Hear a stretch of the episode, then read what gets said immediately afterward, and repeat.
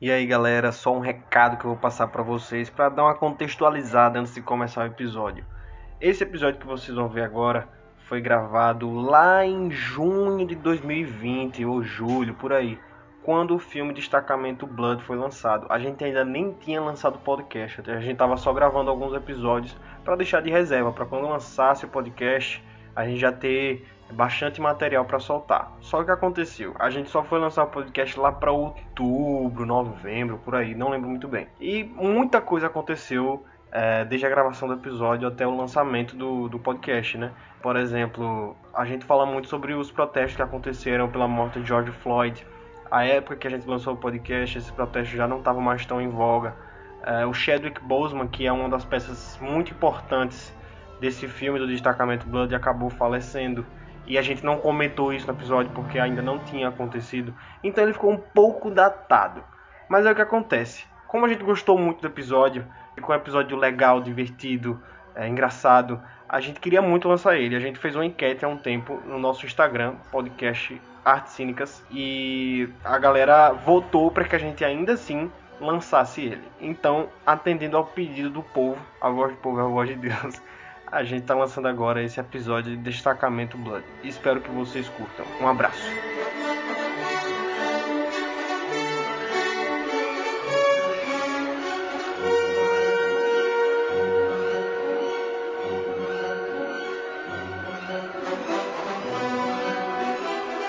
Sejam muito bem-vindos a mais um Artes Cínicas. O podcast de hoje está espetacular porque a gente vai falar de um diretor que eu gosto muito e do mais novo lançamento dele, que é o novo filme do Spike Lee, Destacamento Blood, que saiu recentemente pela Netflix. E hoje eu conto com, mais uma vez, com os meus amigos belíssimos. Primeiramente, Ícaro Padilha. É um prazer mais uma vez estar de volta esse podcast, Luiz Luan. Acalenta o meu coração e me dá muitas alegrias, hein? Meu companheiro de todas as horas, Renan Ramos. Opa, Luiz, acho que é sensacional estar falando de um filme desse diretor genial e um filme que parece que foi feito para ser discutido nesses momentos atuais que estamos vivendo. E como não podia deixar de ser, hoje contamos novamente com essa presença digníssima do Bira. Bira, fala pro pessoal. Fala, Luizão, meu amor. É, vamos falar desse filmão aí que foi lançado pela Netflix e pau no gato. E não menos importante, o, o risonho Matheus Miranda. Opa, Luiz, que felicidade estar falando dessa quarentena com vocês aqui. Ansioso para falar sobre o filme. Eu já tô sentindo o alto astral desse podcast aparecendo aí. Eu tô sentindo também. Hoje vai ser bom.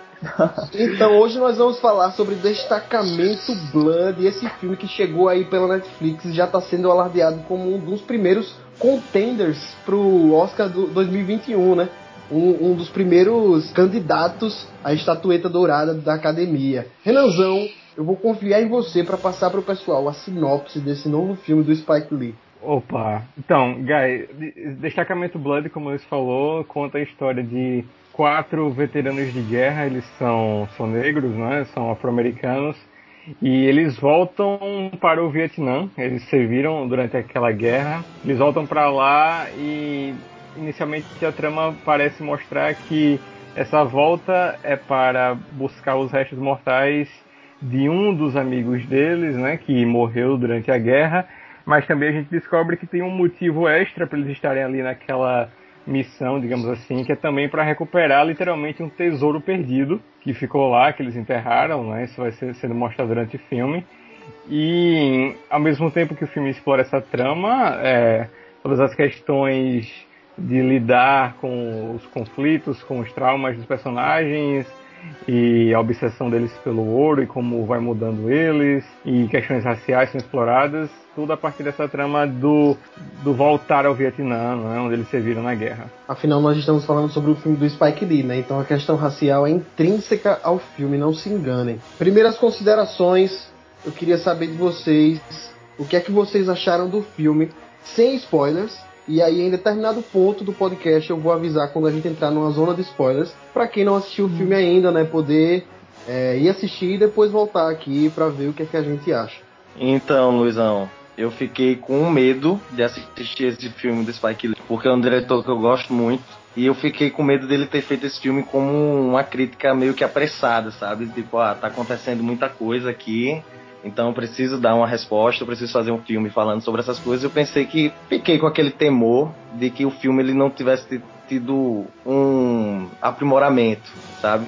Fosse mais pelo momento, mas tipo, esse filme, como o Spike Lee tá falando para vocês que ele não decepciona, não só decep não, não só não decepciona como o Spike Lee ele vem para reafirmar que ele é o maior diretor ao engrandecer a cultura negra, assim, velho. Se você pegar a carreira do Spike Lee desde o início, ele sempre está falando de alguma, é, de alguma questão racial, sempre está mostrando os conflitos é, da, da época que os negros estão passando. E ele não falha nesse filme, como eu falei para vocês. Outra coisa que a gente tava falando do, do Spike Lee é que ele consegue manter todas as características que ele tem dos outros filmes que ele fez de uma maneira muito sóbria e muito bem dirigida de novo também. Porque para quem não acompanha os filmes do Spike Lee, Spike Lee ele sempre tem muito isso de colocar fotos ou vídeos reais, de situações reais, em meio ao filme, em meio à ficção dele. E logo no início do filme você já tem uma pancada, você já vê muitos ativistas importantes é, que ele coloca como membros do Partido dos Panteras Negras, é, o Mohamed Ali mesmo, né? Influências negras falando sobre racismo, falando sobre a, a importância dos, dos, direitos dos negros. E depois ele parte justamente para a história do filme, né? Como o Renan falou bem, que eram os cinco Bloods. E é interessante também para você conseguir refletir sobre a guerra do Vietnã, né? Uma guerra totalmente maluca, que não dá para entender direito até hoje, porque os Estados Unidos entrou, né? Aquele medo do fantasma comunista, né? Fez o, os Estados Unidos apoiar uma parte do Vietnã. E, além disso, é, já que ele pega esse cunho racial, ele consegue mostrar é, a exploração negra nessa guerra do Vietnã, né? Tem uma parte do filme muito interessante que eu guardei muito, que mostrava meio que porcentagens, né?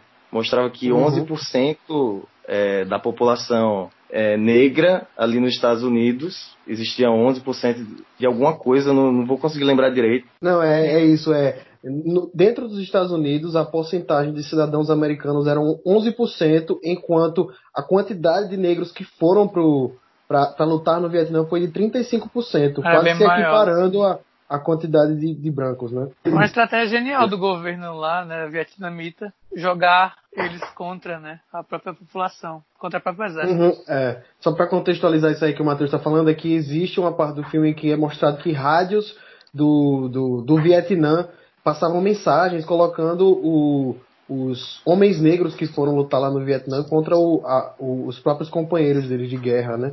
Mostrando, pra, jogando na cara deles que eles estavam sendo usados ali naquela guerra, uma guerra que não era deles, tá ligado? Que Sim, o governo só estava usando eles. Muito interessante no filme, eu achei a questão da tensão implícita nas cenas. As cenas pareciam falar de certas coisas, é, deles, deles andando pelas ruas do, da, da Vietnã contemporânea, e parece ser sobre isso, ami, amigos se reencontrando, mas a tensão racial, é, a tensão entre nações, entre Estados Unidos e Vietnã, ela sempre está ali muito iminente, prestes a romper. Eu acho muito forte, muito incrível como ele concilia isso dentro da, uhum. da filmografia dele. O filme mostra que mesmo décadas depois, né, alguns desses soldados ainda apresentam consequências no, no psicológico deles, né, da, da guerra.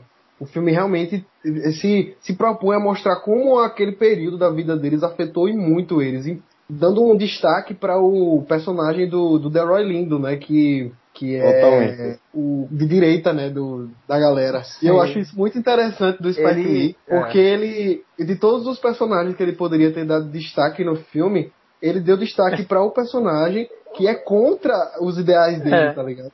É o mais controverso, né? Sim, Realmente sim. tá mais pano pra é, mão. É, contra, é, o cara é a controversia pura, mano. Mas a gente vai discutir um pouquinho mais sobre ele mais pra frente, que a gente vai poder é. destrinchar mais com spoilers. Mas, é, e por que o nome do filme é Destacamento Blood? É que, é, na verdade, em inglês ele é The Five Bloods, né? Que seriam os cinco Bloods os, o, daquela, daquela equipe dele. Mas dá para entender a tradução em, em inglês, em português, na verdade, porque os soldados na guerra eram divididos por destacamento, né? E aí por que que eles se chamam de Blood? Porque o destacamento deles ali na guerra do Vietnã se chamava Blood. Viraram tipo uma família dentro ali daquela situação de guerra. E é outra coisa que eu acho muito massa nesse filme, é mostrando essa confidência, né? Os caras tendo que se agarrar um no outro para poder sobreviver ali, não só sobreviver em, em, em, termos de guerrilhar, mas também de se apoiar psicologicamente no outro, de ter, ter esse lado afetivo, né? É, é, realmente é um filme, é um filme de guerra, não é? Ao mesmo tempo é um filme de, de roubo, né? Um, um heist também é, é, um dos temas do filme também. Mas assim, quando, quando eu vi, eu fiquei pensando que é, é muito cinema pessoal, assim, um cinema pessoal levado ao extremo do Spike Lee. Ele realmente uhum. detonou nesse filme, nesse quesito para mim. E é, a questão do, da busca pelo, por esse tesouro também, né? Tem aqui, aquele filme americano, né, um pouco mais antigo, o Tesouro de Serra Madre. Acho que, junto com o Destacamento Blood, o Tesouro de Serra Madre é o filme que mais é, bem contou essa questão de, de ser corrompido pelo ouro, a questão de ganância e tal. Esse lado do filme que eu acho bem, bem foda também. E vocês falaram das cenas, não é? Que eles estão lá caminhando em, em, no Vietnã, na Vietnã atual, e a gente vê aqueles logos lá, né? Pizza Hut, McDonald's. Acho que, para uhum. mim, simbolizando, ó, isso tudo aconteceu, essas merda toda, mas o capitalismo venceu, tá ligado? A vitória, tá né? É, o capitalismo que venceu, estamos aqui. Eu achei muito foda no meio de toda aquela temática, tá lá aquele logo da McDonald's atrás. Isso eu achei é caralho. Muito sagaz como ele faz isso. E, e velho, uma, da, uma das coisas que mais me chamou a atenção é que nas cenas de, de flashback, os, os, os quatro Blood sobreviventes, né, não, não são rejuvenescidos por CGI ou maquiagem nem nada, né? Acho que isso mostrou é muito mostrou muito, uhum. é, acho que ele fez isso para mostrar o, o impacto, né? Que, que aquelas, aqueles acontecimentos ainda tem neles hoje. Porque os eu, atores estão do mesmo jeito naquelas cenas. Eu fiquei é. pensando nisso, como, como isso serve para mostrar que eles estão sendo afetados atualmente por isso também. Atualmente, sim. É como se eles ainda estivessem lá, né? Uhum, como isso. se fosse tudo muito vivo ainda e eles estivessem uhum. é, meio que revivendo nessa, nessa nova jornada. É muito eu interessante. Genial, eu, isso, achei genial essa escolha do Spike ele não, não rejuvenescer a galera para cenas de flashback. Foi, achei muito. Foi uma escolha meio controversa também, porque muita gente não gostou do filme por causa desse ponto. Ficou, meu irmão, o cara não fez nem maquiagem nos atores e tal. só que o, uhum. só que o Spike Lee, ele falou que não pensou em nenhum momento em colocar atores mais jovens para fazer aqueles papéis. E ele também falou uhum. que se ele tivesse se ele tivesse feito como o Scorsese lá no irlandês, ele ia gastar muito dinheiro fazendo a, o rejuvenescimento uhum. facial através de CGI e maquiagem, e era provável que o filme nem saísse por causa do orçamento, né? Então ele fez, velho, tá com é foda-se, tá ligado? Vou deixar os caras velho mesmo. Não esconda nem a barba branca, tá ligado? Os caras na guerra do Vietnã, isso. tudo velhaco isso. lá. É um bom, é um bom exemplo muito bom. Quando a necessidade, quando a, a, a limitação, né? Pode ser um uhum. bom pano para elaborar soluções Exatamente, mais interessantes. Uhum. Exatamente. E... Acho que você criticar o filme por conta disso, como o Luiz falou que algumas pessoas fizeram, acho que é, um, é, uma, é uma limitação, assim, sem tamanho de você nem pelo menos parar para questionar o porquê disso, tá ligado? Você já, ah, não, é, o cara nem botou maquiagem, mas, velho, assim, obviamente que talvez se ele tivesse dinheiro, ele, mais dinheiro pra produção, ele poderia ter usado CGI, tudo bem, mas, assim, é, ele, ele tem um acréscimo narrativo, essa escolha é muito boa, e você Sim. nem parar pra pensar isso, já ir questionando de uma maneira é como se fosse um ponto negativo do filme. É uma limitação do caralho, velho. É, limitação artística mesmo. Não, uma das características legais desses flashbacks é um tom meio, meio anos 70 que ele coloca, né, de cor também. Não sei uhum. se vocês sim, sim. deram valor a isso também. Achei muito, não, muito ah, é muito lindo, E toda essa lindo, parte, eu não né? sei se vocês perceberam, mas toda essa parte que se passa durante a Guerra do Vietnã, ele faz uma homenagem fodida ao Apocalipse Now, velho a fotografia. Não, muito, a, muito, muito. Totalmente, a direção de arte, é tudo, velho. A travessia do bar, né, bicho? Aquele monólogo do cara na, na mata, né? E tal, uhum. do, do personagem, o Paul, é muito. É. Aquele medo, aquele medo do, de qualquer vietnam, vietnamita, né? Até os inocentes, assim, a galera meio pé atrás chega, também. Chega até a tocar a Cavalgada das Valquírias, né? A, a trilha clássica do Apocalipse Now ainda em uma parte do filme eles vão pra um boato que tem até atrás do DJ Apocalipse, Apocalipse Now, né? Tem, é, tem mesmo. Teve, E ao mesmo tempo, Pô. e ao mesmo tempo, eu não sei se vocês pegaram, mas ele também faz uma, uma boa homenagem ao Black Exploitation, né? Aquele, o formato da tela, a- as cenas de ação, é, É. tudo remete a, a essa época também, esse, esse movimento. todo um cinema, né, construído na, na, na, na guerra do Vietnã. Platum me lembra também, me lembrou aquele Nascido em 4 de Julho, toda essa essa Uhum, bagagem, uhum. né? Ele, ele, Pô, ele, né? ele referencia O franco atirador também dá pra. isso, toda essa bagagem. É, mas eu acho que de todos o Apocalipse Now é o que Não, ele, com certeza ele Apocalipse foi. chupa mais ali. Descarado, descarado. Mas olha, se a gente tá falando dos flashbacks, tem uma coisa que a gente não pode deixar de falar, que é a escalação do Stormy Norman.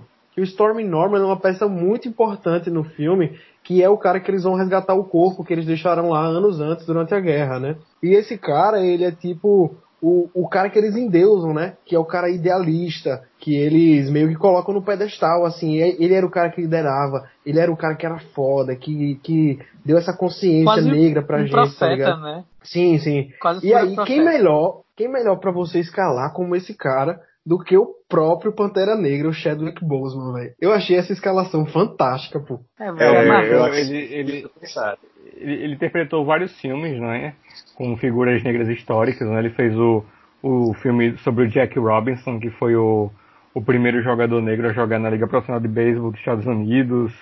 Ah, E o Pantera Negra também, esse esse ícone da representatividade negra no cinema também. Então, de fato, parece ser a escolha que mais faz sentido para esse papel, né? Porque, como, como o Matheus falou, acho que é, essa idealização que os personagens dão a ele no filme vai muito, não só pela, pela questão dele ser um, li- um, um, um líder ali na guerra, né? Um ótimo, um ótimo soldado, um ótimo líder para a guerra em si, mas por, por ele ser a ponte para trazer toda essa consciência para eles, né? Então, é, Aham. ele, é, é muito além, além desse referencial, esse referencial próprio masculino de guerra, de, de saber se virar de líder, mas também vir- virar uma figura de, de conhecimento, de, de ensinamento, de, de- isso exatamente. Ele, ele, ele, ele tá ali como uma espécie de consciência para eles, muito, muito além de ideais, de formação de, de estrutura mesmo, mu- muito além de, de um, de um, de mais um Blood ali comum. Né? Ele realmente é um, é um destaque. O Destaque. que me vem muito na cabeça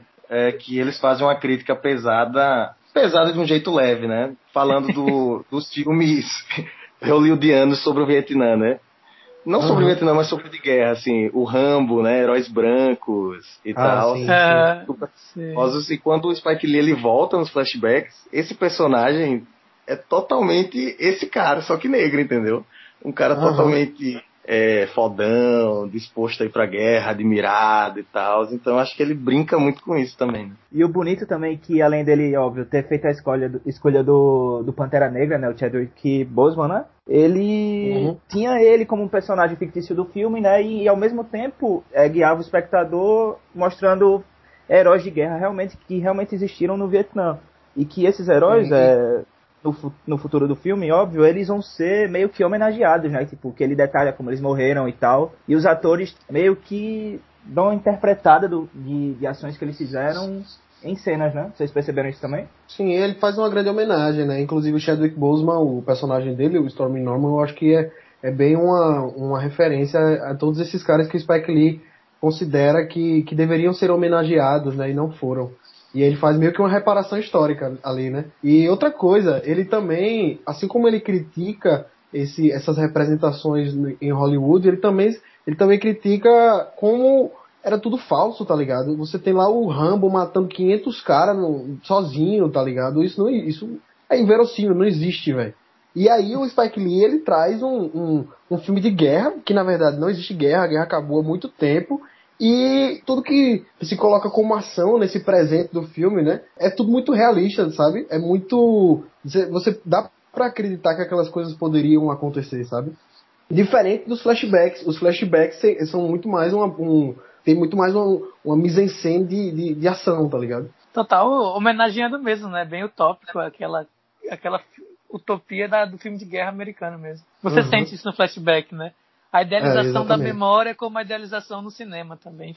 Sim. É uma coisa muito interessante do Spike Lee nesse filme também tanto nos flashbacks, no passado, no presente, ele dá um jeito de criticar a atual situação dos negros no momento, entendeu? É, seja no presente, são críticas abertas que a gente já vê desde o Infiltrado na Clã ao Trump, e no passado você já vê uns movimentos do Martin Luther King, do Malcolm X, como é que estava uhum. ali por trás dessa guerra do Vietnã, né? O que é que todo mundo estava pensando, a população negra da época. E, sim, e se ele foi indireto no Infiltrados, nesse ele realmente está sendo bem mais direto na cutucada ao Trump, né? Porque lá no Infiltrado, ele, o filme se passa durante os anos 70, né? Então ele não poderia falar abertamente sobre o Trump, até porque o Trump devia estar bem novinho, né? Mas aí, nesse filme, ele é muito hábil porque ele faz um filme sobre a Guerra do Vietnã que não se passa mais na Guerra do Vietnã. Ele se passa tanto no passado quanto no presente. Então ele pode falar sobre o Trump agora. E, e ele pode destilar todo o ódio que ele tem dele nesse filme. O, o, o, Trump nem estava tão novinho assim no, nos anos 70, mas tudo bem. É o, que, que, o que eu ia tá. falar é que. é, o que eu ia falar é que assim, essa, essa questão. O, o Vietnã como, como tema né, já, foi explorado, já foi explorado em vários filmes. E alguns deles até sendo obras-primas, né? Até, obviamente que Apocalipse Now é o referencial, né? Mas tem o The Deer Hunter como o Franco Atirador também, que é, que é foda. E, e assim, a, a questão da imoralidade da guerra, né? Da, dessa, essa guerra de mentira, dessa farsa que, que foi essa entrada dos Estados Unidos nessa situação, acho que todo mundo sabe. Mas o, o, o foda do filme é a gente ver toda essa questão da, da imoralidade da guerra, da farsa, das mentiras através da perspectiva negra, né? que, enfim, a, aquele discurso inicial do, do Muhammad Ali falando, não, é, por, é porque eu vou lutar com os, com os vietnamitas, né? Eles nunca atiraram os cachorros para cima de mim, eles não me chamam não é, daquela palavra, eles, eles não me violentam.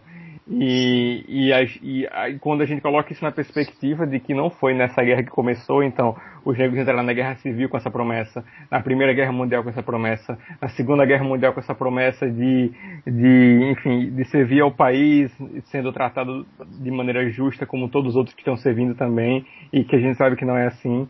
Então a gente vê essa questão da, da imoralidade da guerra, que é conhecida, mas nessa perspectiva negra que no, no cinema não é tão mostrado de uma maneira. É, enfim, dessa maneira gigante que o Spike Lee está fazendo agora, é muito foda, né?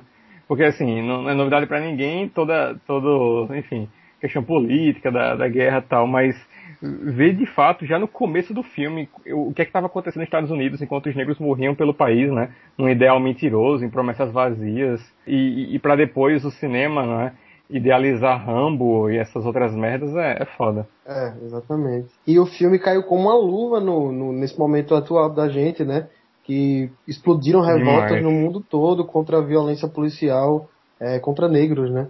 Acho até que a Netflix adiantou o lançamento desse filme para cair agora em junho, porque eles não tinham anunciado data ainda.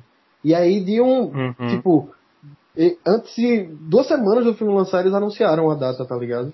Eu acho que pode ter sido hum. até o Spike Lee quem, quem falou. Bota, bota o filme agora. Aproveita porque, aí, aproveita aí. É, exatamente, até porque esse filme tem toda a cara de que poderia concorrer ao Oscar, né? E geralmente os filmes do Oscar eles lançam no final do ano. Então, pode ter sido um, uma, uma requisição aí do próprio Spike Lee ou de gente lá de dentro da Netflix falou, é, adianta o filme aí porque agora é a hora que as pessoas precisam ouvir essa mensagem. Né? Inclusive, foi um dos meus medos, como eu falei lá no começo do podcast, né? De ser uma coisa muito apressada, justamente para cair no momento certo. Mas é muito bem, muito bem é redondo, né, esse filme, bicho. É muito bem feito. O Spike Lee, ele, ele consegue. Eu tava reassistindo esses dias, como eu falei para vocês, alguns outros filmes do Spike Lee. E, cara, não sei se vocês estão com esse filme fresco, que é Faça a Coisa Certa, de 89. E, velho, uma das últimas cenas do Faça a Coisa Certa, com esse caso do George Floyd aí, que explodiu nos Estados Unidos, é a vida real imitando a arte. Eu não vou dar o spoiler, né? Eu não sei se vocês lembram da última cena do filme, mas, enfim, é literalmente o que acontece nessa situação. Não, mas na verdade, e na verdade o Spike Lee ele já tá, já estava reproduzindo casos anteriores que aconteceram nos Estados Unidos, né? É, Isso é muito recorrente depois por lá. vida raça, né? Pois é. Exatamente, é. É um ciclo. E, por exemplo, tem o, eu já citei esse filme é, aqui no podcast, que é o da Catherine Bigelow, o Detroit, que também é sobre o mesmo assunto. É, o próprio Malcolm X, o, a abertura do Malcolm X, o, o outro filme do Spike Lee, é sobre um caso extremamente parecido de agressão com um negro deitado no asfalto enquanto, enquanto policiais espancam Sim. ele. Então, tipo, é, é um negócio que é, é, é como o Matheus falou aí. É a arte imitando a vida que, e a vida acaba imitando a arte, né? We bury it. For now. They asked, we say the VC got it. They don't, we come back and collect. You mean rip it off? We ain't ripping off shit. Who feel like they're ripping something off? We was the very first people that died for this red, white, and blue. Yeah, that's right. It was a soul brother. Christmas addicts at the motherfucking Boston Massacre. We've been dying for this country from the very get. Hoping one day they'd give us our rightful place. All they give us was a foot up our black asses. But fuck that. I say, the USA owe us. We built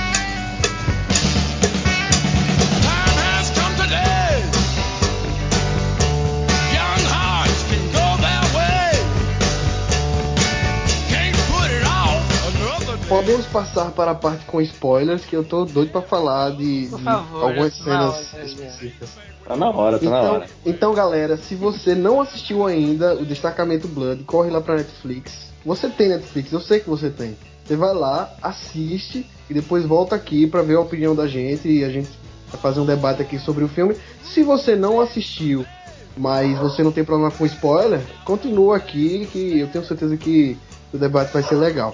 Primeira coisa que eu queria comentar do filme é sobre o personagem do The Roy Lindo, o Paul. Que, que personagem fantástico, né, galera? Que o Spike Lee coloca nesse filme. Porque é um, um cara que ele é do, do, dos Five Bloods, né? Só que ele é o único que é apoiador do Trump entre eles, que acaba gerando um sarro dos outros, né? E a montagem é muito foda, velho, porque ele coloca. É, os caras tiram uma piada, né? Ah, então você é aquele que tava lá no, no discurso dele, né? E aí corta pro discurso do Trump e tá um cara, um, um homem negro lá com a placa de, de apoio a ele, né? É muito é. engraçado essa cena. É, que impagável essa cena. E trágica, né? E trágica ao mesmo tempo. E, e sim, exatamente, é uma tragicomédia, né? Eu, eu acho fantástica a, justifica, a justificativa dele pro apoio ao Trump. Que é o, o a parada de tipo, é, temos que levar esses, esses estrangeiros para fora do país, deixar eles lá, tá ligado?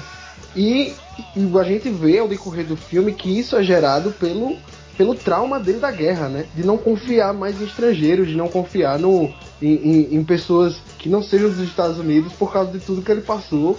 E também é, é meio que uma parada de, de autopreservação, não sei, porque ele se culpa pelas coisas que aconteceram com ele, mas ele também culpa os outros pelos erros dele, tá ligado? Sim ele. Esse personagem, no caso, ele é um personagem muito arisco, né? Tipo, se, se ele se sentir incomodado com alguma coisa, ele vai botar pra fuder, velho. Vai fazer um. Vai fazer um caos. Eu acho isso muito engraçado, tá ligado? É, gera cenas Não. engraçadas, né, por conta disso. Essa personagem Já dele. Fiquei, puto, fiquei muito puto com esse personagem, velho. E bastante com ele, mas, meu irmão, ele atrapalhava a trajetória é, de todo mundo, porra muito cansativo Sim. ele como pessoa, né? Exatamente, e, e, é, e também a, é melhor, a melhor interpretação do filme é a dele, né? Ele tem muito destaque e ele acaba tendo essa, esse destaque para aparecer, né? Mas eu acho que ele segura muito bem, bicho. A gente pode falar já de umas cenas dele ali na floresta enquanto ele vai tendo aquela. Aquela iluminação, aquela, né? Aquela iluminação, exatamente, e aquele devaneio, né?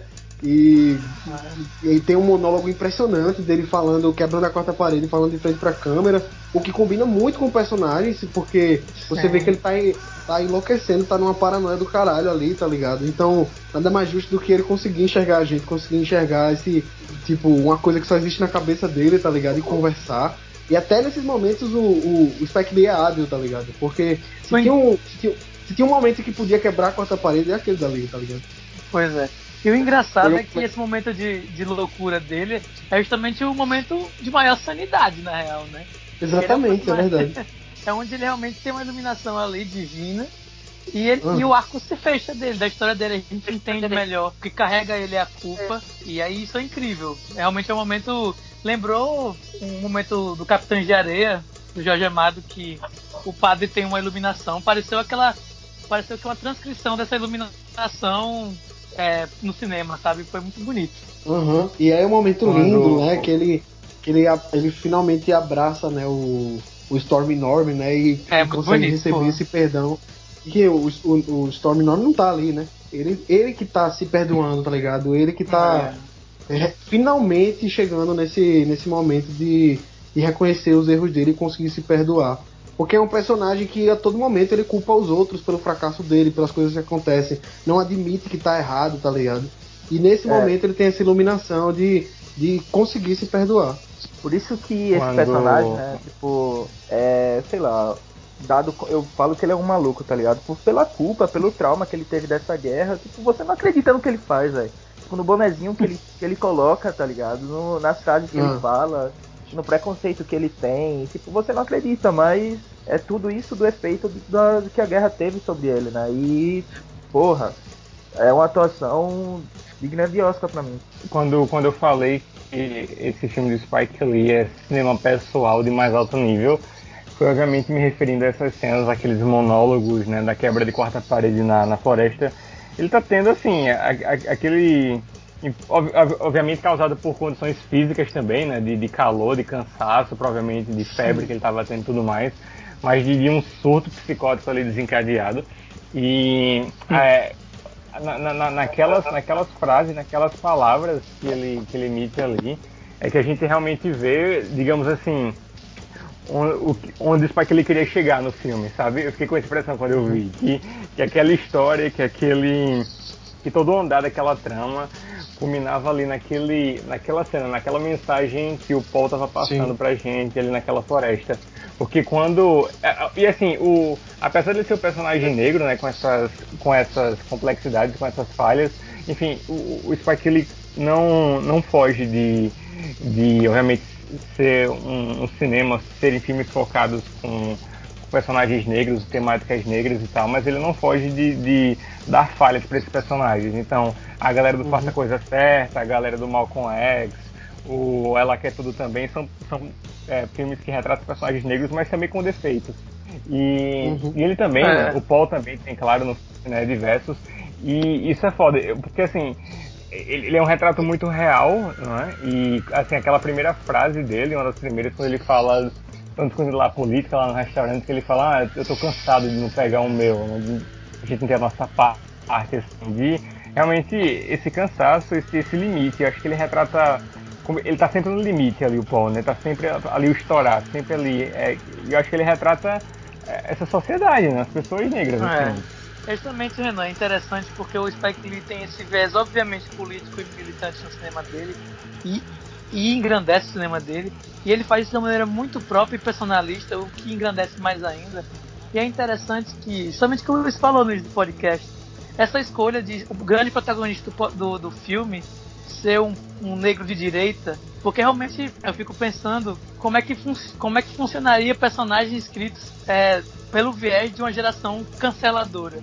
Porque eu Uhum. fico pensando um, um escritor, como é que o escritor cancelador de Twitter seria capaz de Uhum. escrever um personagem como ele? Sabe? A capacidade Uhum. de ter empatia, de, de imaginar um personagem que fez uma escolha ali controversa e levar aquilo ali na- nas, últimas, nas últimas consequências. Nenhum momento desumanizar, sabe? Sempre Uhum. manter, e sem perder o viés, a opinião do Spike Lee como diretor e como realizador. É, é justamente porque, a- além de, de ser esse, esse cinema, como você falou, Matheus, que carrega ideologia, que carrega uma militância, mas ele, ele tem um lado educativo também. No, no cinema do Spike. Lee, assim, nos filmes dele, né? Primeiro, é, primeiro pelas questões mais simples, do quesito educativo que eu falo, as questões simples eu digo que é, é, de fato é, tratar pessoas negras, né? Tratar de, de mecanismos psíquicos das pessoas negras do dia a dia, de, de lutas, né? Que não é uma coisa comum, né? Ter pessoas negras como protagonistas, mas até de coisas, de coisas mais complexas, né? De então realmente ir a fundo nas questões de lidar com o sofrimento, de, de como, como é, todas essas dificuldades, essas questões sociais é, se mostram complexos, né? Então não é preto no branco ali, então tá, ali- tá ali o negro de direita. Então assim, o cinema, o cinema educativo a partir de revelar esses heróis esquecidos, né? Que tem aquele menino de 18 anos que, que colocou em cima, ficou em cima da granada lá.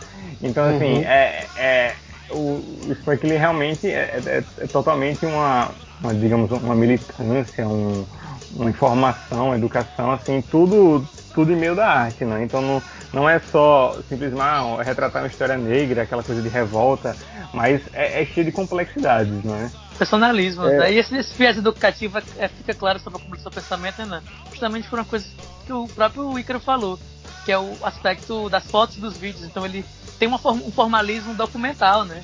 E ajuda muito, corrobora isso, muito para esse viés educativo. Documentário. É muito Exatamente. interessante como Parece isso muito. conjuga no, na, no, cinema dele.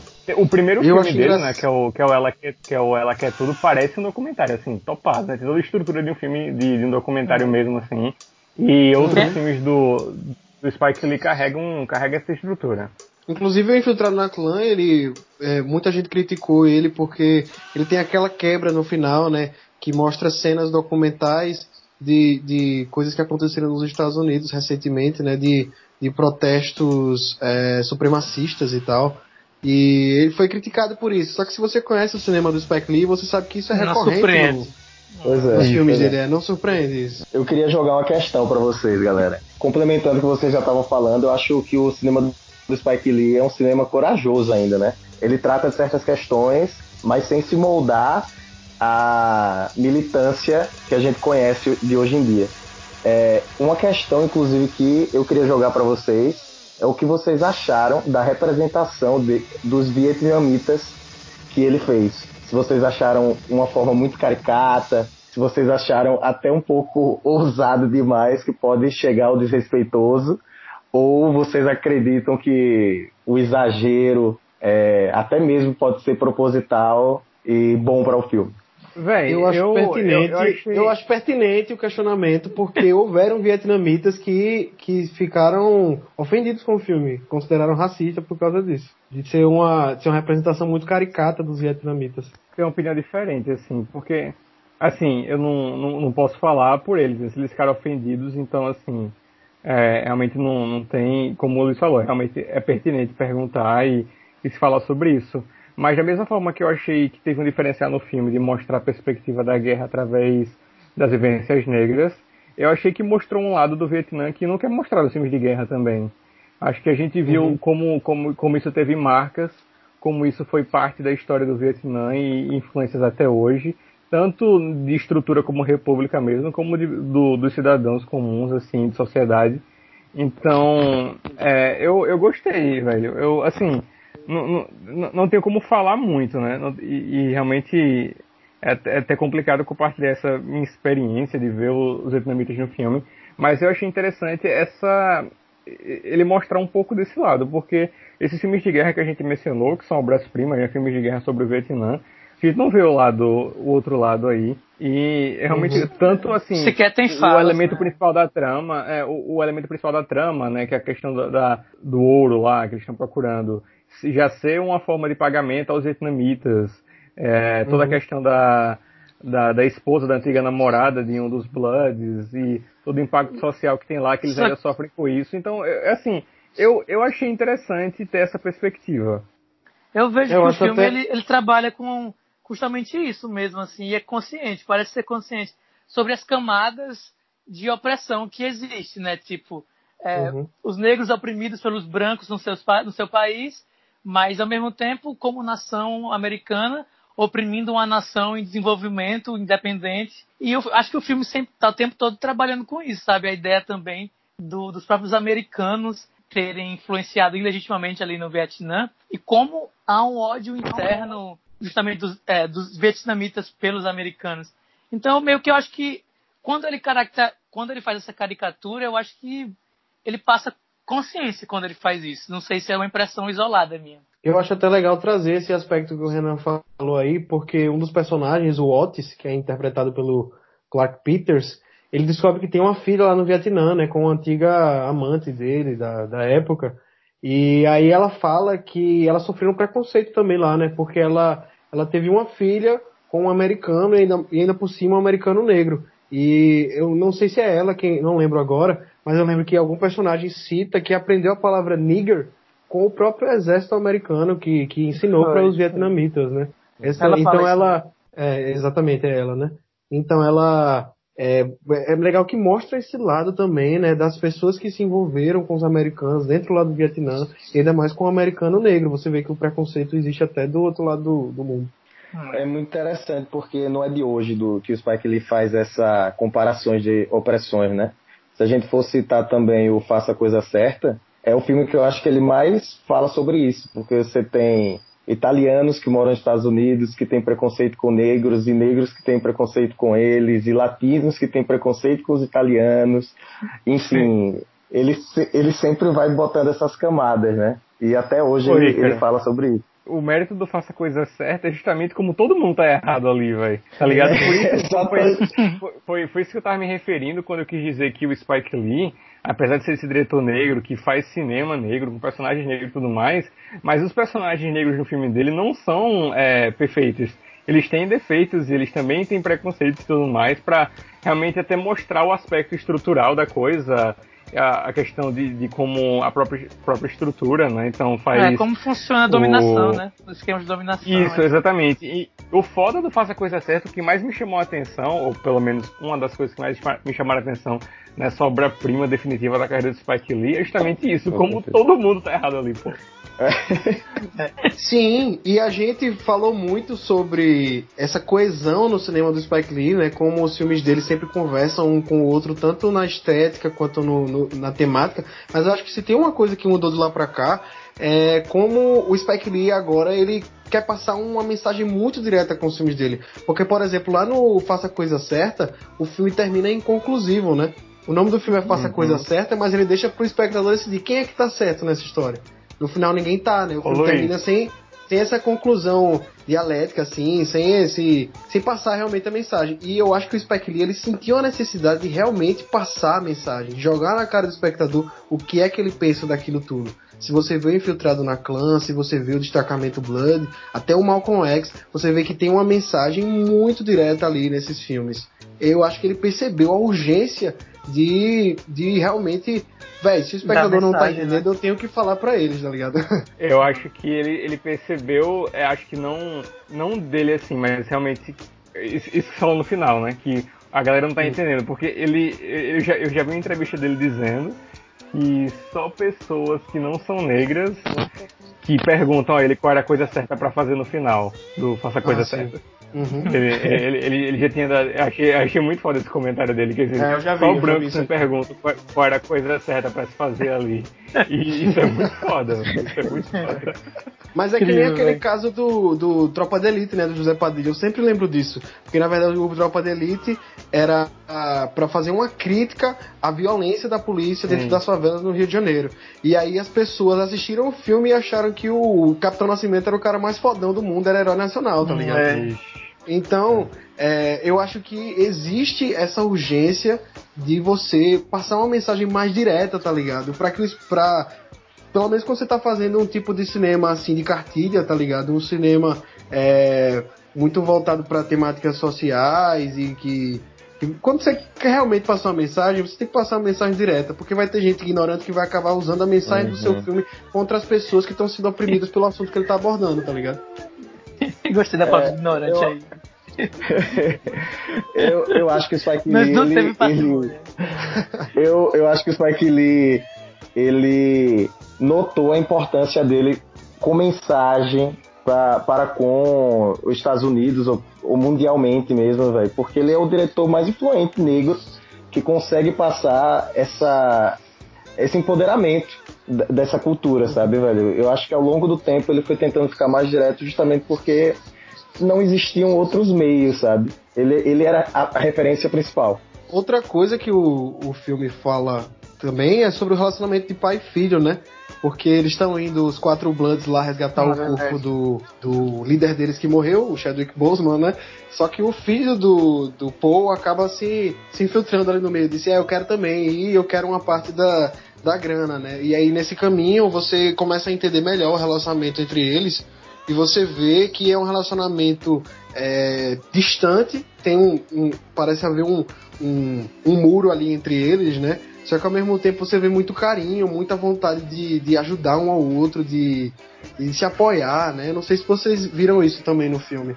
Principalmente naquela cena, aquela cena em que o filho do Poe é, pisa num, numa mina antiga, né, da época da guerra. E, bicho, que cena angustiante, Ah, velho. Caralho. É, é, exato. E cômica também, né, velho? Ri e achei muito foda também.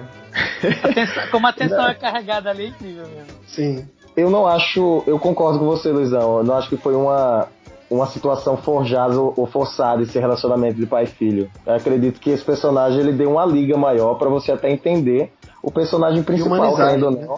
Humanizar também, que é o, o personagem principal do filme realmente é o The Roy, tanto que a gente tá falando sempre dele aqui, né? Até porque E- também mostra o impacto disso na vida de outras pessoas, né? O impacto da Uhum. guerra na vida dele e como ele carregou isso para as pessoas ao redor, né? Isso é massa.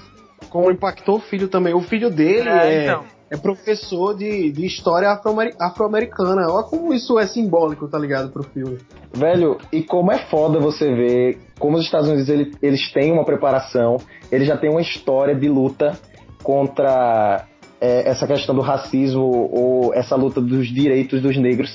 Tanto que na escola você tem aula sobre isso, né, velho? É muito Uhum. interessante você ver isso também no filme. E eu acho muito legal de ver como o cada, cada um dos personagens ali ele tem arcos separados, né? Você tem um cara que ele é o mais bem sucedido entre eles, aparentemente, né? Mas É o primeiro a morrer. que ele tá ferrado. É o primeiro a morrer, é o- e a coisa que tá totalmente fer- É, mas- mas- ferrado, falido, tá ligado? E era um cara do Quando bem, ele- né, bicho? É foda isso. Sim, sim. Ele, ele, o cara, Quando- ele era mais racionalzinho ali, tipo, não, Era, vamos ficar pô. de boa aqui, galera.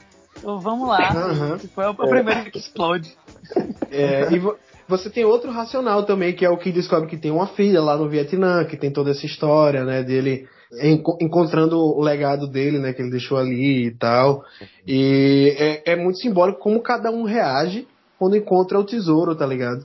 Porque a mensagem do Norm é que eles tinham, te- deveriam pegar o tesouro para poder compartilhar com os irmãos, é, com, com a comunidade negra nos Estados Unidos, né, para poder ajudar as pessoas que precisavam por lá. Só que a maioria, quando encontra o, o ouro, o que eles fazem é querer ficar para eles, né? Tipo, não, eu vou me ajudar aqui agora, velho. Você vê Eu sou como parte a, da história. Sim, você vê como a mentalidade deles mudou com o tempo, tá ligado? Como você, é, fora daquela, daquele âmbito ali da guerra, é, cada um, é cada um por si, tá ligado? Sim. Isso reforça essa perspectiva que o Renan colocou, do, mais uma vez, nos filmes do Spike Lee, né? Não existe herói, velho. Você tem conflitos ali humanos, erros humanos, independente do gênero, sabe? E esse filme Uhum. reforça muito isso aí, justamente quando eles encontram o ouro. não dá pra perder de vista que, apesar de ser um, cinema muito pessoal, nesse filme traz coisas muito pessoais e muito ligadas socialmente ao período que a gente vive, mas também tem temas cinematográficos bem claros, assim, Pra mim é um claro filme de guerra, tipo um épico mesmo, também pela duração, e um filme de heist, né, um filme de, de roubo, de, de, não de roubo, mas de recuperar algum algo, algo, né, que é aquele ouro ali, de, de ir atrás daquele ob, aquele objetivo claro que tem no filme. E, e sobre essa questão do ouro, né, que é realmente uma coisa clássica, tá lá enterrada num baú, uma coisa bem mais caricata mesmo. E como eu falei, essa Uhum. questão do ouro, pra mim é muito, como vai mexendo com eles, é muito bem feita. E não, não, não me veio na cabeça um filme assim, atual, que fizesse isso. Só o, o Tesouro Hobbit. de Serra Madre, do John Huston, que é lá O pra O Hobbit. 1960, então, o Hobbit. O Hobbit é total isso aí. É sim, mano. O Hobbit é, É. isso aí, velho. Você falando É, aí só só, é me bem descreveu feito, o Hobbit, né? velho. É, Mas, só não é bem feito, pô. Tô falando que seja bem feito, pô. Que é isso, É pô. Que verdade. Ah. seja feito de verdade, né? Não é bem filmado feito não, verdade. né? Eu te vi lá chorando depois da sessão. É. Adoro. É, É na hora do podcast, banco intelectual. Primeiro, primeiro que essa questão do ouro. Ah, não, não. Primeiro que essa questão do ouro no Hobbit só mostra no terceiro filme. E o terceiro é realmente o, de longe, o, o pior da É o trilogia. É, É, pior, e, eu, e, eu, e o que a gente viu junto, Bira, foi o primeiro. E o primeiro eu realmente gostei, não minto não, gostei bastante. É, eu gosto do primeiro até hoje também. Vou discordar do Ícaro, esse negócio de ser filmado. Você fala que não foi filmado porque você não viu os bastidores do, do Benedict Cumberbatch interpretando o dragão, o Smaug, bicho. E Ô Luiz, É, né? Luiz, Luiz, Hum. isso é mentira, pô. Ele só, ele só teve a dublagem, aqueles movimentos não contaram em nada. Não, o, pô, o mas que aquilo, foi, o que foi pro filme foi a voz. Os movimentos que ele Mas fez era tudo, era tudo. mas aquilo ajudar. faz parte da inter... mas aquilo faz parte da interpretação, velho. Aquilo dali é Sim, tudo. eu sei, só tô dizendo que a- a- mas o movimento não tá no filme, ajudou ele a na voz, beleza, ele tem aquele mérito. Ele é um ótimo dublador também, é uma voz foda, mas os movimentos que ele faz, que é aquele vídeo clássico no YouTube, dele no chão, se rastejando Sim. como um réptil, aquilo aqui não foi pro filme, foi só a Mas voz. será que eles não se inspiraram, não? Não, já tava tudo programado, pô. Já tava tudo. Ele, Porque- ele- eles porque- tinham todo a cena planejada do movimento do Smaug e tal. Hum, é. Porque no, no vídeo ele tá com aquela roupa de captura de movimento, né? Até Isso, no rosto. é. Então, então, mas o cara falou, a gente não usou nada do movimento, não dava, era uma coisa. é, não tinha como, não é tipo o Smeagol, é, que tem aquele referencial. Ele é realmente um, Uhum. um- um ser de computador ali, não é baseado em movimento humano. O Smaug tá, É, é, todo então- criado 100% de Não só computador. ser do computador, Co- como é Luizão, um filme de computador. Então Isso, você venceu nessa aí, cara. Pois por é. favor, por favor também. Mas assim, como é que a gente saiu de Spike Lee pra Hobbit? É foda. É, como é esse dragão aí tava no Falaram. filme, meu irmão? Vai tomar no cu. Vocês que falaram. Pra vocês aí, quem foi o mais corrompido pelo, pelo ouro ali, velho? Ah, bicho. Ah, com certeza foi o Delroy Lindo, né, velho? É, o É, cara. eu não sei pra onde, né, cara? Ele vira o diabo da Tasmania ali da cena do, do filho, né, velho? E, e você vê que ele é o que foi mais fudido mesmo pela guerra, que ele é, parece que tá passando por problemas com dinheiro, né? Pelo menos foi a sensação que passou pra mim. É, E E fala que ele era o mais ele- próximo do cara que morreu, né? sim, sim. E a gente vê mais pra frente aquela, aquela cena do Rio que a gente comentou tanto, que ele foi o culpado pela morte dele. Essa que é toda a culpa que ele carrega. Porque ele já não aguenta mais viver com acide- aquilo, né, velho? Sim, acidentalmente ele atirou no próprio amigo, né? Essa que é a parada. E ele fala que sonha com ele todos os dias, que o Norm aparece pra ele à noite sempre. De longe, ele é o que foi mais traumatizado pela guerra e, consequentemente, é o que é mais dominado pela febre do ouro, que o povo chama, né? É, outra parada que é abordada pelo Spike Lee nesse filme é a questão das minas, né? A gente já falou da, da cena do, do filho pisando lá na, numa mina e quase sendo assassinado, né? Morto. Teve o, o outro, o, o que eu tava falando que é o mais bem sucedido, né? Que, que é o, o Ed, que ele pisa na mina e morre antes, né? E o, você vê que, que existe a consequência é, mais subjetiva ali, a consequência na mente das pessoas, no inconsciente, e tem a consequência mais literal, né? Porque ficaram minas perdidas por todo o país, por todo o Vietnã, é, que, que até hoje as pessoas procuram. E aí ele adiciona aqueles personagens dos franceses, né? Que no começo parece que não, não vai dar em nada a participação deles ali, parece, parece ser uma coisa mais pontual. Mas um comentário sobre nações Sim. e E mais pra frente a gente, a gente vê Bom. que eles têm, umas, têm uma importância maior, mais pro terceiro ato do filme, né? Até no finalzinho do segundo ato ali. E, mas eu acho legal como ele coloca isso também. Sobre essa, é, esse, essas consequências literal pro, pro, literais pro ambiente, tá ligado? Do Vietnã. A pessoa não pode Uhum. andar no, no, na esquina com, com medo de, de pisar numa porra da mina. Além disso, das minas, né? A gente tem até no início do filme aquela criança mutilada, né? Uhum. É, então ele, ele passa essa- essas questões presentes e foi uma das, das questões também que os vietnamitas reclamaram, sabe? Eles Uhum. ficaram muito chateados porque eles disseram que não tem minas, tantas minas quanto se imagina quando foi passado no filme, e que não existem tantas pessoas mutiladas como foi passado também. Então fica, É. fica essa crítica deles. Fica a reflexão. Fica a É. reflexão aí. Porque esses personagens né? que eu falo, os franceses, eles estão lá justamente nessa missão de desarmar essas minas, né? E tem um envolvimento lá com o filho do Paul e tal, da, da, da líder deles, da, da mulherzinha lá. E eles acabam sendo importantes mais pro final do filme. E eu não sei vocês, mas eu acho que existe uma estranheza ali nessa virada pro terceiro ato. Porque parece que o terceiro ato ele tem muito mais ação do que o resto do filme. Parece que ele tá meio desencontrado ali, tá ligado? Só que ao mesmo tempo eu acho isso muito bom, porque mostra Ele é meio o, catártico, né? Sim, e mostra o tanto de, de, de gêneros que o filme engloba ali, tá ligado? Você tem um filme de guerra, que na verdade não se passa mais na guerra. Você tem todo o drama, do, de todas as situações. No primeiro ato você tem muita comédia também. Eu, eu, o filme me cativou logo do início por causa disso, porque ele é muito engraçado. E lá no terceiro ato ele vira um filme mesmo de ação, tá ligado? Fica muito mais parecido com esses filmes que foram criticados antes, tipo Rambo, é, os filmes do Chuck Norris e tal. Só que dessa vez é, sendo protagonizados pelas pessoas que o Spike Lee considera certas, né? Você falou isso do, do cativar no começo, eu pensei a mesma coisa, que ele vai de, vai total de encontro a esses filmes, né? Que os heróis chegam naquela postura, eles são fodas, aquele visual. E os heróis desse filme são lá quatro pessoas de meia idade no hotel, com pochetezinha e mala tal, assim desde o começo os heróis já são mostrados de outra forma, né? O final, velho, eu tenho um problema, eu tenho alguns probleminhas com o final, mas assim, são pouquíssimos mesmo. Não acho um problema essa, essa, essa quantidade de ação no final, acho de boa. Mas eu acho que aquele vilão francês lá, acho ele tão mal desenvolvido. E eu acho ele que ele foi só pra, né? pra, pra eu, eu acho que foi só é, pra ele ficar parecido com o Trump no final ali, pra botar o boné sim, e ser claramente e bota o, boné, o Trump. Trump.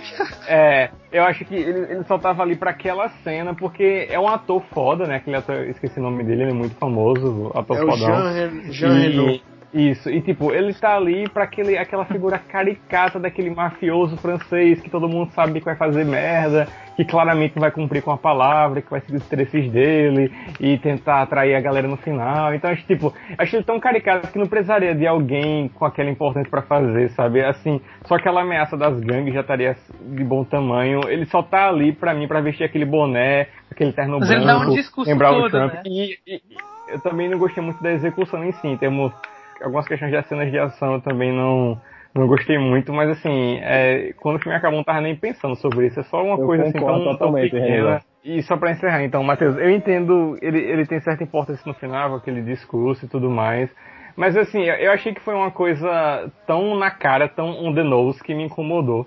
Uhum. Sabe? É, me, me, incomodou um pouco isso, e como eu falei, a execução em si da cena de ação, eu também não. não assim, eu adorei as cenas de ação do começo, a primeira parte aquele flashback, aquela coisa, achei foda. Mas a cena de ação no final já não fui tão fã assim. Assim, é só isso, é só pra não. Também não ficar aqui achando que foi um filme perfeito. Mas, mas eu acho, mas eu, eu acho também que é proposital. Né? Aí. Porque a, a, as cenas dos, dos, flashbacks, elas são orquestradas como cenas Na de filmes de ação mesmo, é, tá ligado? Na estética, Na de filme de ação. Nesse final aí, ele quer passar um, ele quer passar uma impressão de ação mais seca, tá ligado? Tipo, como seria é, se isso acontecesse como se fosse realmente? Ele fazendo mesmo. É. É, exatamente. Mas, então, mas, mas, ela, mas, ela é mais, mas ela é mais executada, pô, no final. Aquilo ali é pai demais. É, eu, eu, não, eu não tenho essa impressão. Eu, eu concordo com o Renan. Eu, acho que não é crível, velho, algumas situações de, de sensação de final.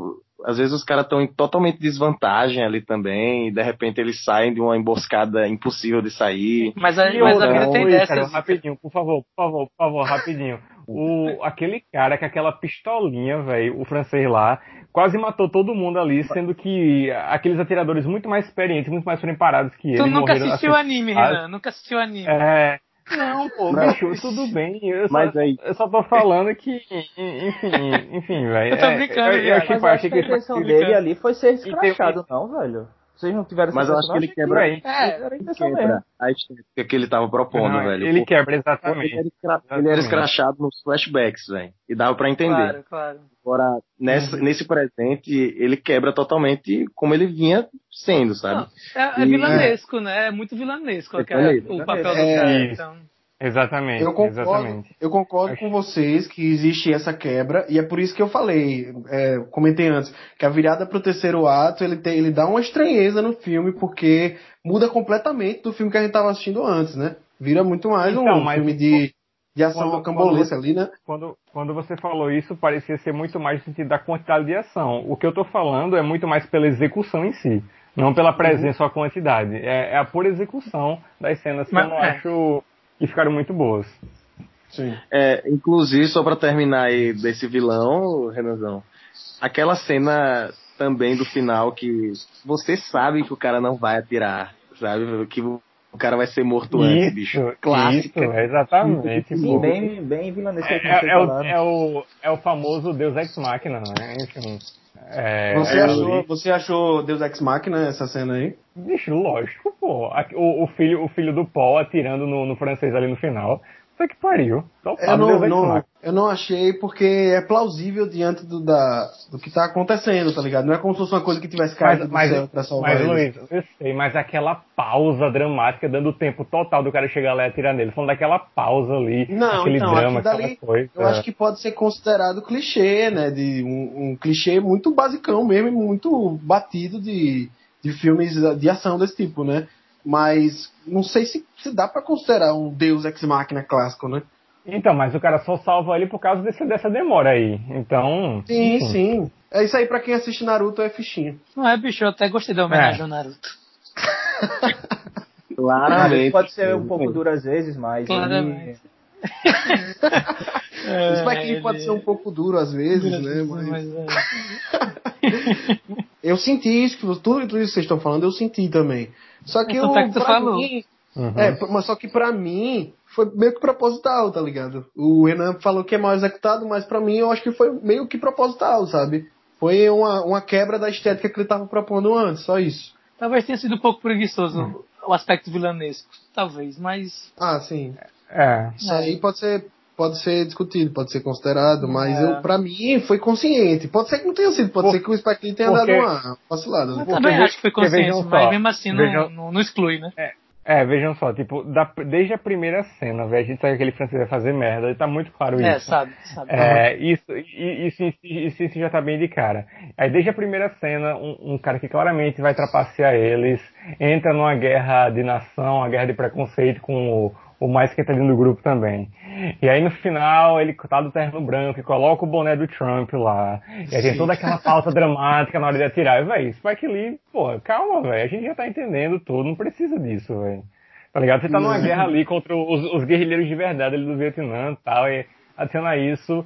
Fora a execução da cena em si, tipo, o time das coisas, a dinâmica, os cortes, eu realmente não, não, não, não me agradou não nessas comprou, partes né? finais, assim, eu compartilho é, compartilho do, do, meu desagrado dessas cenas com o Ícaro. E repito, não é pela presença delas, não é pelo fato de ter ação no filme, porque eu mesmo ressaltei no começo que o filme tem, tem vários estilos, tem vários gêneros ali no, no filme só. Então, a ação do filme não. A presença Mas, da ação é. do filme não me desagrada. É, é a pura Mas, execução mesmo. Você colocou muito bem, eu acho que dá pra até concordar realmente. Muito bem colocado. Uhum. Te amo. Mas. Mas eu acho que tem esse toque especial ali do, do, do final do filme de, de ser realmente isso aí que você falou, do, do vilão ser um homem branco empunhando uma arma, tá ligado? E com o boné Make America Great Again, tá ligado? Eu acho que foi um, um, um toque, uma sagacidade ali do Spike Lee que eu gostei, velho. É outra camada de opressão, né? Dessas que ele gosta sim, de falar sim. e realmente surge ali de novo apesar de ele não ser um, um americano, né? Ele é francês. É, então exato. não entendi muito bem o que, é que ele uhum. quis passar. É, mas eu gostei do, desse toque. E aí, depois de, de, tudo isso, a gente vê o resultado, né? Do, do, de, de todos os frutos que deram essa aventura deles, né? Que acaba não ficando muito bem explicado como é que eles voltaram, como é que eles explicaram é, os corpos dos amigos que acabaram sendo mortos, tá ligado? Tudo isso fica meio no ar. E eu acho que o Spike é também não se propõe muito a, a explicar isso. Não sei se dá para considerar como um furo de roteiro, tá ligado? Eu acho, acho que, que ele só é deixou pra lá mesmo. É, eu acho que ele só não, não, é. não quis explicar mesmo, deixou pra lá, velho. Não é sobre isso que eu quero falar, tá ligado? não, e, aí a gente, e aí a gente mostra o, ele mostra o resultado, né? Você, você vê o, um grupo de, de apoio a, a pessoas negras recebendo o, o, dinheiro do ouro que o amigo deles que morreu na mina é, recebe, né? E você tem aquela cena muito tocante de todo mundo gritando é, é, Black Lives Matter, que bicho, eu me demais naquela cena, velho. E aí eu acho muito massa, porque no final ele mostra uma foto do, dos cinco Bloods, só que dessa vez com o CGI de rejuvenescimento, né? Uhum. e eu acho e eu acho que é aí que fica claro mesmo o que é que ele tava querendo passar, que é tipo, como ele estivesse se sentindo é, dentro do Vietnã de novo, tá ligado? Dentro da guerra de novo. É, é a experiência. Exatamente, porque no final ele mostra Luiz. que não é bem daquele jeito, né? Eles estavam, eles eram jovens né, naquela época. Eu, eu concordo total que não não assim dá total para deixar de fora aquela questão da burocrática de explicar os corpos e a uhum. volta deles. Aí ninguém quer ver isso, isso não cabe Exatamente, ali. É, é realmente, foco, né? é, realmente é e, e tipo e, e, pode deixar para imaginação também. Não precisa estar tudo uhum. mastigadinho ali pronto. Então assim É, não, realmente é um conteúdo que, na minha opinião, não cabe e é uma escolha muito óbvia, muito acertada de Spike Lee de não incluir isso. Né? Assim, realmente é, era a decisão certa a tomar e, enfim, é, realmente esse é o caminho. E aí você vê a família do Norman recebendo o corpo dele, né? Finalmente, depois de anos, podendo enterrar o, o filho, né, e tal. Final muito tocante, realmente, do filme. E ele volta a mostrar as cenas de arquivo que a gente já comentou tanto, né, que é marca no, no cinema do Spike Lee. É, eu, eu não tenho nada a pontuar, concordo totalmente com esse final. Não era o foco do filme.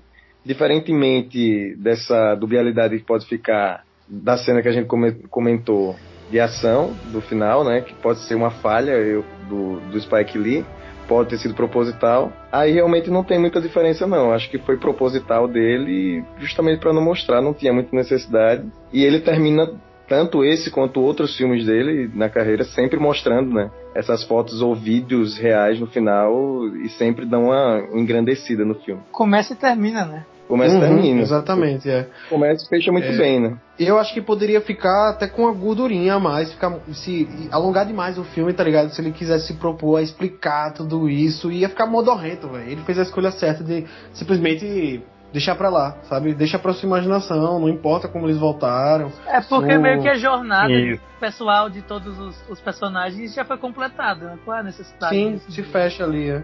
Exatamente. O tema mesmo de cada um que cada um traz foi fechado ali Você na, tem nessa cena é, catástrofe. Você tem o sacrifício de um deles, né? Que ele pula na granada como aquele herói de guerra que a gente citou hum. antes, que é falado no filme. E ele, uhum. ele acaba cumprindo o papel que lá no começo ele fala: Eu nunca me jogaria na, no, pra, pra impedir uma granada, explosão de uma granada, tá ligado? E aí no final ele vai e faz isso pelos amigos dele. Então você é tem um final da... muito redondinho, muito fechado para todos os é, personagens, tá ligado? Da jornada mudando enquanto mudando os personagens enquanto eles a perseguem e a Sim, enquanto adentram aquela floresta ali, né? Adentram aquela realidade, que é uma coisa do apocalipse final também. Então eu acho que, velho, foi o, foi o final redondinho, fechado, não tinha para que alongar mais aquilo ali. É, redondinho é e não redundante. É a clássica jornada dos heróis, sendo que com anti-heróis, Matheus Miranda. Fica a minha frase de efeito também. Aê! Obrigado. É, lindo, lindo. Enfim, o Spike ele tem, tem uma carreira muito repleta de conteúdo, ele já foi bem produtivo, então ele tem vários, vários trabalhos, vários projetos, vários filmes, e é muito bom essa fase dele, né? Então, concentrado na clã agora é esse. E assim, eu realmente concordo com o Ícaro quando ele fala que faça a coisa certa, é obra-prima do Spike Lee. Acho que todo mundo concordaria com isso. Mas com, com destacamento Blood, com certeza o Spike Lee fez um filme que, até sem, sem intenção, não é? Porque quando ele foi filmado, não estava acontecendo ainda os protestos por conta da morte do George Floyd, mas que ele, o filme parece ser feito para os tempos atuais, mas que pelo menos para mim, devido à sua qualidade, devido à sua importância, devido aos seus temas, é um filme assim para sempre. Esse filme eu realmente vou guardar com muito carinho por muito tempo. Uhum. Porque ele, ele é bom nesse nível. Então, para mim, é um filme para eternidade mesmo. E bicho, é... só pra fechar também, eu fico muito feliz do Spike Lee ele tá sendo reconhecido por uma nova geração também, né, velho? Porque o uhum. cara, ele é uma voz muito forte antigamente, e ele vem com Infiltrado, ele vem com, com esse novo filme também. E ele marca novamente o nome dele na história do cinema. É, muita gente já tá falando aí que é o retorno do Spike Lee à boa forma, né? Porque ele passou por uns filmes bem meia boca é, antes do Infiltrado na Clã, tipo, por exemplo, ele dirigiu o remake americano de Old Boy. Tá ligado? Ah, e, ah que merda. É outra Aí é pegada, é difícil, né? é difícil, né? É... Ô, Luiz, Luiz, Luiz, Luiz, todo mundo tem que pagar as contas, né? É foda, Eu acho que é isso, velho. Nem, nem só de ideologia Exatamente. vive, né, o homem. É, Exatamente. E aí ele tá voltando a falar das coisas que ele gosta de falar, né, velho? E que bom, que bom que tem uma voz como o Spike Lee dentro do cinema hoje e que tá fazendo escola, né? Porque a gente vê aí o Jordan Peele chegando uhum. fala, com o Corra e o Nós, tá ligado? Mais uma voz negra aí. A gente tem o Barry Jenkins de Moonlight, o próprio Steve McQueen que o Renan paga pau aí, né? Então, que bom, porque o Spike Lee é meio que o padrinho dessa galera toda que tá chegando agora e que bom que ele tá encontrando o lugar dele também dentro dessa nova leva de diretores, tá ligado? Viva esse homem, velho. Viva esse homem. Pago, Pago o pau mesmo. Steve McQueen é um grande homem, diretor. Inclusive, se ele ouvir isso, é um, um beijo pro Steve McQueen. Fala inglês, né? Ma marca, marca, ele, marca ele aí, Luiz. Me dá um beijo, Vou Renan. marcar. Manda um beijo pra ele, Renan. Steve, love you. Boa. Agora eu só queria fazer uma rodada aqui que eu quero saber a nota que vocês dão pro destacamento Blood e por quê. Aí é foda. É, vamos lá, assim, vamos pensando aí. Antônio Pereira, Hum. vamos, vamos fazer de, de 0 a 10. Que nota 0 a você 10? dá pro destacamento Blood e por quê? Eu dou 7,5. Eita. Oxi. Porque é baixa, é? Não, porra, eu posso dizer por quê. Por que você vai dar Ah, essa tá. 7,5 porque tipo, eu achei que não era necessário as duas horas e meia de filme e isso me cansou um pouco. Apesar de que quando começou o terceiro ato por só, eu dei uma acordada, tá ligado? E. Mas por isso mesmo. Bons argumentos. Já cansada ao, É. ao assistir. Renan Ramos, sua nota pro destacamento Blood e por quê? Olha, eu, eu costumo dar as minhas notas de 0 a 5, mas não vai fazer muita diferença, porque, pensando 0 a 10 como você propôs, porque eu daria 5 e então, obviamente, daria 10 também, pensando assim. Eu acho que eu, eu, eu ilustrei mesmo meus próprios, não defeitos, né, mas umas coisas que me deixaram um pouco satisfeitos com o filme, mas eu acho que não, não interfere nem um pouco na experiência geral. Realmente, assim, mal, mal é uma mal arranha, assim, não, não interfere em nada. Acho que meu motivo de dar 10, por, porque para mim, como eu tenho mencionado, é um alinhamento muito perfeito entre é, cinema educativo, cinema militante, cinema com ideologia por trás, mas um cinema muito pessoal, muito íntimo também. E, e recheado de temas. Para mim, filme muito dinâmico, que valeu cada minuto, assim, não, não achei o filme longo demais. E acho que foi um, um brilhante alinhamento de vários temas. Então, um filme heist, filme de guerra, um filme sobre lidar com traumas, sobre lidar com culpa, de combater demônios internos. Então, eu acho que tá, tá tudo tão bem retratado ali por um gênio que eu realmente não consigo dar outra nota a importância social dele, as reflexões, a educação que ele traz. Então, minhas mãos estão atadas, assim, realmente não consigo dar outra nota além de, de, de 10. Eu acho massa porque apesar de você ter enxergado alguns defeitos no filme, você ainda assim colocou ele lá no nota máxima, né, velho? Muito bom, Renan. É aquilo que eu falei, porque pra mim é um filme, é um filme que pra mim vai perdurar pra sempre mesmo, assim, um filme que é pra gerações futuras, assim, verem e admirarem como a gente tá admirando agora. Ricardo Padilha, sua nota pro destacamento Blood. Cara, eu dou nota 9. Eu concordo com o que o Renan falou, tanto que a gente dividiu esses pontos negativos, mas eles afetam sim pra mim, por isso que não chega a um 10. Mas tudo que o Spike Lee ele propõe fazer, ele consegue, bicho. É um filme com referência a outros filmes também. Você tem uma crítica social sempre nos filmes do Spike Lee. Você tem uma montagem característica dele muito bem feita, uma coisa que não cansa ao longo do tempo com ele. Ele sempre consegue fazer de uma maneira legal. E, como eu falei também, é um, é um marco, né? Eu concordo com o Renan que esse filme ele vai ser lembrado daqui a um tempo. E é um marco também para trazer o Spike Lee de volta para uma nova geração conhecer e respeitar também. Então, acho que o filme ele consegue englobar tudo e deixar o nome Spike Lee ainda mais grandioso. Por isso que eu dou nota 9. Maravilha, maravilha. Matheus Miranda, Pô, Luiz, acho difícil objetivar essas coisas, mas eu te- teria que dizer se vire. en- entre entre 8,5 e 9, realmente acho um filme muito forte. Eu fico pensando quais os critérios eu poderia dar. Eu acho muito importante sempre fazer um paralelo com a carreira do, do Spike Lee e também lembrar a, a que gêneros e que filmes ele se remete. Então, nesse jogo de é, balancear né, referências, eu acho que 9 é, é realmente uma nota ótima. Acho que 10, 10 é aquela coisa subjetiva mesmo. É um nível ali de aquele filme que te levou para um, pra um canto que é raro. 10 é faça a coisa certa. É, pronto. Porque a gente, se a gente for olhar assim, é, dentro da própria carreira do Spike Lee, a gente pode dar 10 para fazer a coisa certa, enfim. Comparando dentro da carreira dele com outros filmes, eu acho que 9 é, é ideal. Mas a nota é pouco importa. Acho que ele executa muito bem tudo que se propõe, como o Iker falou. Eu também vou ficar com vocês. Minha nota pra esse filme é 9. Eu acho que ele, como vocês já falaram aí, tudo que ele se propõe a fazer, ele faz muito bem. O Spike Lee virou o mestre nesse tipo de filme panfletário, né? E ele é uma voz muito importante. E esse filme ele meio que, que resume, faz ali um, um apanhado de toda de todo, toda essa estética que ele construiu com o passar dos anos no cinema dele, né? E eu gosto muito de como ele também traz todos esses essa mistura de gêneros, essa mistura de referências, tá ligado? Só que eu também acho que nem sempre essa essa a transição dessas referências desses gêneros é tão bem ajambrada, tá ligado? Tão bem a, a, organizada no filme. Como o Renan já tinha falado aí da cena de ação, eu acho que eu acho que causa estranheza, mas eu ainda acho um filme muito bom. E eu acho que a estranheza aqui está sendo refletida para o público. Esse filme ele tá me lembrando muito, assim, a reação do público. O Era uma vez em Hollywood do Tarantino, que é aquele filme que a maior parte da crítica tá amando, mas boa parte do público não tá gostando tanto assim, tá, tá odiando. Só, só, só para vocês terem uma, uma ideia, no Rotten Tomatoes ele tá com 92% de aprovação da crítica, enquanto tá com 54% de aprovação do público. E eu acho que é porque, eu acho que é realmente por isso, é porque ele faz um rocambole de referências, de gêneros, passando de um pro outro, tá ligado? Causa certa estranheza.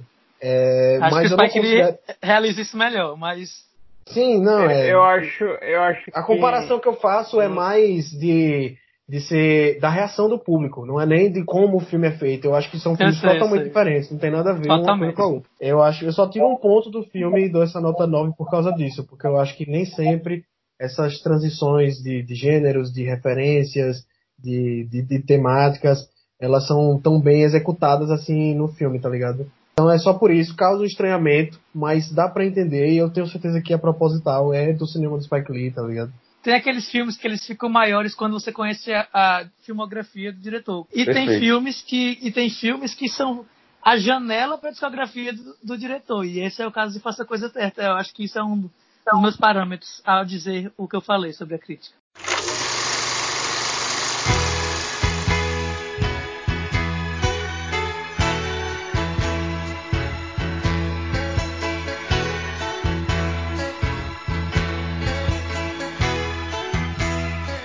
Então é isso, galera. Espero que vocês tenham gostado desse episódio. Deu pra gente dar uma, uma pincelada boa aqui no destacamento Blood. A gente acabou falando de outros filmes do Spike Lee. Acho que a gente acabou dando uma passagem pela carreira dele inteira, né? Falou do Hobbit. Falou do Hobbit também. Peter Jackson, desculpa se você estiver assistindo esse podcast. É, a gente gosta de você, a gente só não gosta do seu filme. É... Não, não, não, não, peraí, peraí, peraí, peraí, peraí, peraí, rapidinho, peraí. Fala do Peter Jackson, calma aí. É. Dos Anéis. Dos Anéis. Dos Anéis é a melhor trilogia de todos os tempos, tá? Então não vem com o Poderoso Chefão, porque o 3 é uma merda. Então, então não conta. É. Não, o Senhor dos Anéis. O Senhor dos Anéis. O Senhor dos Anéis. Ô porra do, do Volta para o Futuro, velho. Isso é doido. É comparar o Senhor dos Anéis com que, que na trilogia de Vivi, cara, pelo amor de Deus. É. Não venha não, velho. Dizer é. que Senhor dos Anéis é a melhor trilogia é de foder, meu irmão. Isso aí é uma opinião que é você não pode É porque é de fantasia, né? Né, Icra? Eu acho que, a gente, é... acho que a gente pode fazer um podcast depois sobre melhores trilogias é, do cinema. Vamos, vamos acabar então com essa discussão aí, deixa pra próxima. Olha, veja não, é, é, a mais é a trilogia. Eu falo que é a melhor por ser a mais regular. É lógico que Poderoso Chefão 1, por exemplo, ou 2 é melhor que qualquer um dos filmes trilogias de Anéis, por exemplo. Mas uhum. falando de trilogia, como todo. Então, o 1, o 2 e o 3 tinham três obras-primas. De volta para o futuro é melhor. Então é isso, galera. Espero oh, que tenham gostado. Comentem com a gente se vocês gostaram do podcast lá no Instagram, no arroba podcast Artes Cínicas, ou então manda um e-mail pra gente no podcast artescínicas.gmail.com é, fale pra gente o que vocês acharam do podcast, tirem suas dúvidas, corrijam a gente se a gente vai falar de alguma besteira, deem os seus pontos sobre o destacamento Blood que vocês acharam, vocês concordam com a gente, vocês gostam do Hobbit? vocês acham que o Senhor dos Anéis é a melhor trilogia do cinema? Falem pra gente que a gente quer ouvir. É isso, tchau e até o próximo episódio.